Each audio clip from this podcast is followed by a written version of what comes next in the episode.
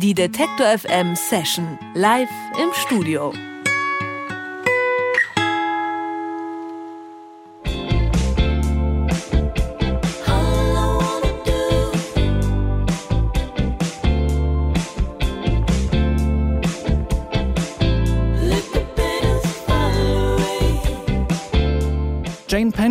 Zwölf, als ein Schulfreund ihr einen iPod voll mit selbstgeschriebenen Songs in die Hand drückt. Sie weiß noch nicht, dass das der Beginn von Tops sein würde. Is that the way that you wanna be loved? Is that the way that you wanna be loved?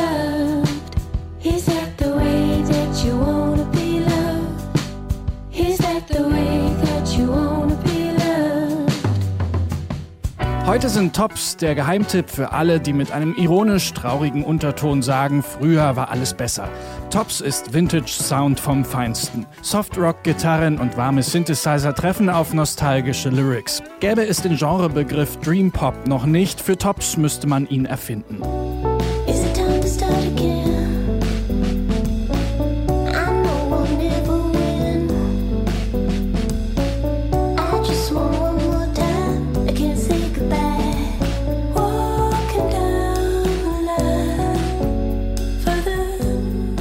Tops haben 2017 ihr drittes Album rausgebracht, Sugar at the Gate. Damit sind sie gerade auf Minitour durch Europa unterwegs. Zeit für einen Zwischenstopp im Detektor FM Studio. Hier sind Tops.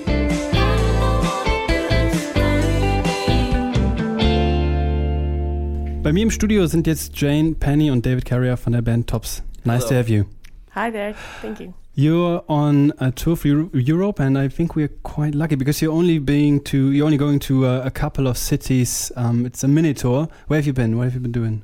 Uh, well, we started the tour in Antwerp, and then we went to Warsaw, played there, and then we played in Dresden last night. Tonight, Leipzig, and then uh, Berlin tomorrow, and Budapest on the weekend. And then you're going back uh, to the States or to Canada? We're actually all going to hang out in Berlin for a month or so. Um, we have a new record. We're going to finish it up in Berlin. So. Okay, that's exciting. Maybe we can have a, a chance to talk about that later. Maybe we start with the record that you're on tour with now. So, for your last record, Sugar at the Gate, you moved from Montreal to LA. Why did you move to the West Coast to make this record? Uh, well, our drummer, Riley, he's actually grew up in California and uh, he had been in Canada for a little too long, immigration wise.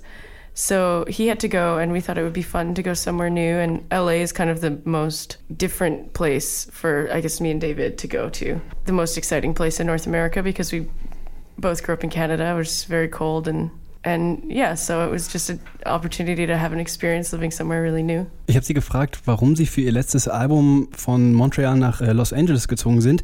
Und sie haben gesagt, naja, also ihr Schlagzeuger hat da schon ähm, gelebt, in seiner Jugend hat er seine Kindheit verbracht. Und ähm, jetzt sind sie da hingegangen, um mal was ganz anderes zu erleben, weg aus dem kalten Kanada an die Küste. I read that you moved into a former brother, is that right? Yes. Yes. Does that have anything to do with the record? Was it intentional?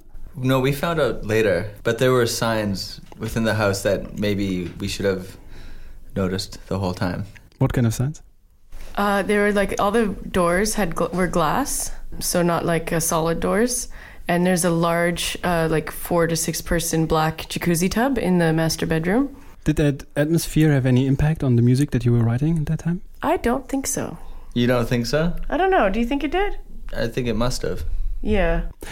Sie sind für das Album in ein Haus gezogen, das ähm, vorher ein Bordell war. Das haben Sie erst während, ähm, während der Aufnahmen herausgefunden. Und ich habe Sie gefragt, ob das einen Einfluss auf die Musik hatte. Sie sind sich nicht ganz einig. Jane sagt, nee, nicht so ganz. David sagt, ja, vielleicht ein bisschen.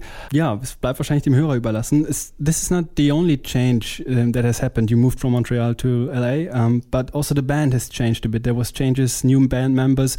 How has this influenced the way that you make music and the way that you are as a band now? Well, I think that the current formation of the band with Marta and Jackson joining has made us the tightest band that we've been, and it's also kind of the most fun. Before, when we had a bass player for many years, it was just a temporary position or like a live touring kind of thing but it definitely makes a big impact on the arrangement and the recordings to have somebody that's really a part of the group that can contribute those aspects. Um, before David would always have to write and record all the bass parts, and he's really good at that. But mm-hmm, really good. but it's still hard always to like. You have to have this imagination about what these missing components will be and know that you're going to be able to fill it in later while you're recording. So, um, yeah, it's definitely just brought more energy and, and made things a little bit more clear from the beginning. It's quite family like or something. Yeah, I think there's a very good dynamic between everybody. I don't think anyone feels like an outsider at all. Ich habe sie gefragt, ähm, es war nicht die einzige Veränderung, dass sie äh, an die Westküste gezogen sind, sondern die Band ähm, ist gewachsen. Es gibt zwei neue Mitglieder und sie sagen, naja, das hat uns näher zusammengebracht, auch wenn sie vorher schon befreundet waren, schon seit sie zwölf sind befreundet waren, ähm, ist das mit den neuen Bandmitgliedern wie in einer Familie. One more question I have about the last record. It was released in 2017, and personally, I felt it was a year where a lot of bands from all kind of of styles have decided to, whether or not they've done it before, to um, deal with the current political situation, the current situation in the world, especially in the US. A lot of bands who haven't done that before uh, decided to take a turn and talk about you know, politics. And I was wondering if these topics, even though we don't hear them on Sugar at the Gate, has it in any way affected your music? Mm, I don't think that political music really interests me at all, actually. I feel like it if it was you know, like there's Bob Marley or something, but that was already like I feel like it already reached its pinnacle and was completely exhausted like 40, 50 years ago. Maybe specifically within the genre that we're working with, I really feel this way. For example, like if you're a person of color or you come from a certain situation that you have a really important perspective on these issues, then of course it's important to hear from these people. But for me to just kind of get on my pedestal and say what I think about the world, um, I'm not sure what's really gained by that in comparison to maybe writing a song about trying to relate to other people or having experiences that are personal that actually communicate something that other people can can relate to in a more, I guess, like through sincerity or through maybe like a shared sense of experience. I feel like this is maybe more powerful way for me to connect with people musically, personally, but no, no judgment. So the song that we will be hearing now is, uh, I guess, not political at all. Uh, what song will you be playing? Ah, I just want to make you real. It's just about uh, trying to have a good, positive relationship with somebody when you meet them, it's like a romantic, uh, trying to see each other on the same level and, and have like a real so, something real. It's about the new Democratic Party. ja. Tops machen keine politischen Songs, das ist nicht ihr Ding, auch wenn andere Leute das gerne machen können. Stattdessen gibt es jetzt einen Song völlig unpolitisch. Hier sind sie, Tops mit I Just Wanna Make It Real.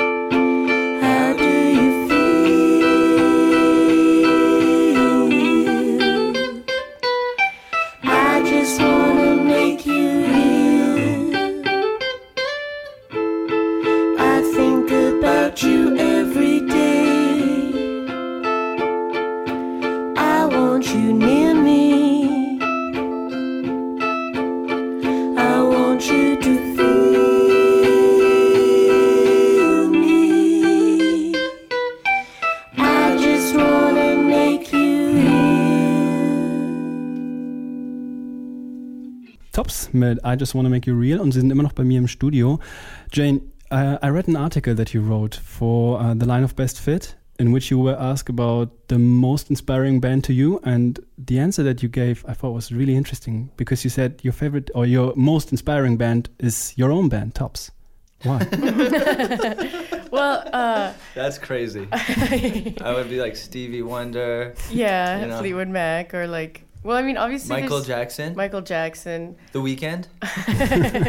But uh, the reason that I wrote that was because, yeah, I didn't. I could choose a specific artist, but for me, songs are really what inspire me. Not so much like, uh, like I've been reading this book about Joni Mitchell lately, and I've become like completely obsessed with her. Um, so maybe now I would write it about Joni Mitchell. I don't know. When I really thought about it deeply, I realized that the most inspiration that I get, especially musically, is from my bandmates because they contribute so many of the elements of what goes into what I actually make. And that's kind of more important to me than this sort of like idol worshiping of like some specific band. And I felt like if I was to talk about my relationship to Tops and my bandmates, that it would actually kind of give people more of a sense of what the band is about.